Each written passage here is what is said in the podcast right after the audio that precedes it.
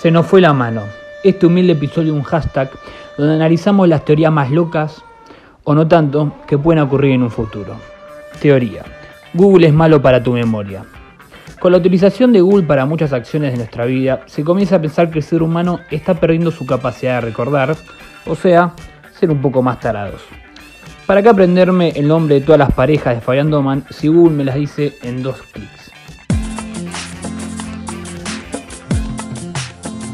18 quilates. Ya yo me olvidé de ti, ya yo me olvidé de tu amor,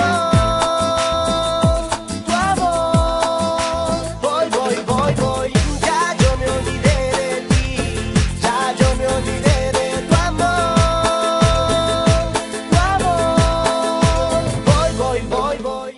En un experimento de la revista Science, se les pidió a estudiantes universitarios que copiaran en sus computadoras datos sobre una revista de chimentos.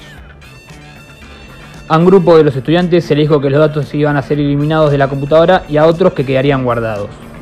Los resultados, obviamente a quienes se les dijo que iban a tener los datos a disposición ni se tomaron la molestia de recordarlos. Mientras que del otro grupo, algunos recordaban un par.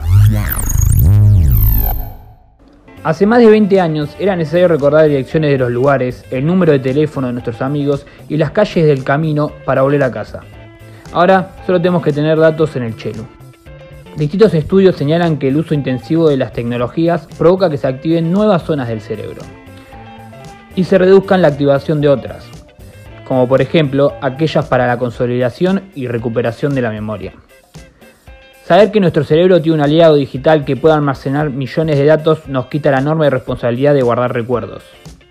No adquirimos, no aprendemos y no consolidamos por la vagancia y por saber que los tenemos al alcance de nuestras manos. Una investigación realizada en 2019 por científicos estadounidenses, australianos y europeos, publicada en la revista World Psychiatry, mostró que las generaciones nativas digitales podrían enfrentar más daños cognitivos en el futuro, ya que Internet ocupa un lugar más crucial en sus vidas. En 2015, Microsoft realizó un estudio que descubrió que los seres humanos, en promedio, solo podían concentrarse por 8 segundos. Entonces, muchos dijeron que el mundo estaba ante una generación distraída y por ende, con menos memoria.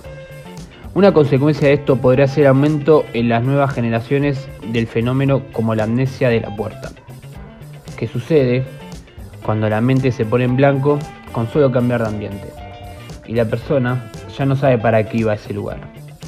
Esto preocupa a los expertos, pues no es normal que un joven de 20 años en la cúspide cognitiva presente estas dificultades.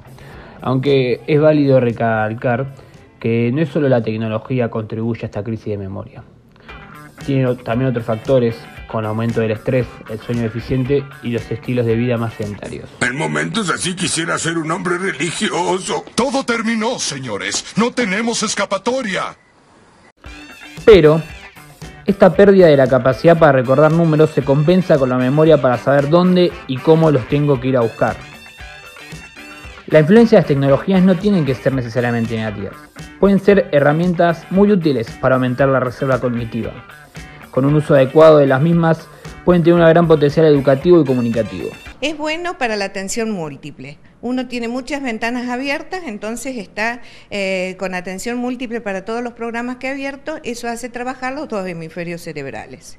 Es eh, perjudicial para la atención sostenida en el tiempo, que vendría a ser la concentración, porque uno al tener muchas ventanas abiertas este, saca, eh, selecciona y rápidamente este, pasa de un programa a otro.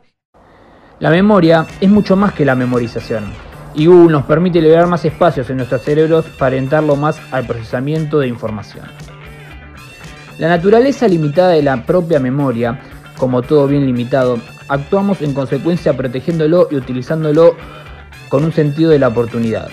Si aprendemos que la capacidad para acceder a un dato está tan solo una búsqueda a distancia en Google, decimos entonces no destinar nuestros recursos cognitivos a recordar la información, declaró el médico Facundo Manes en una entrevista con el diario español El País.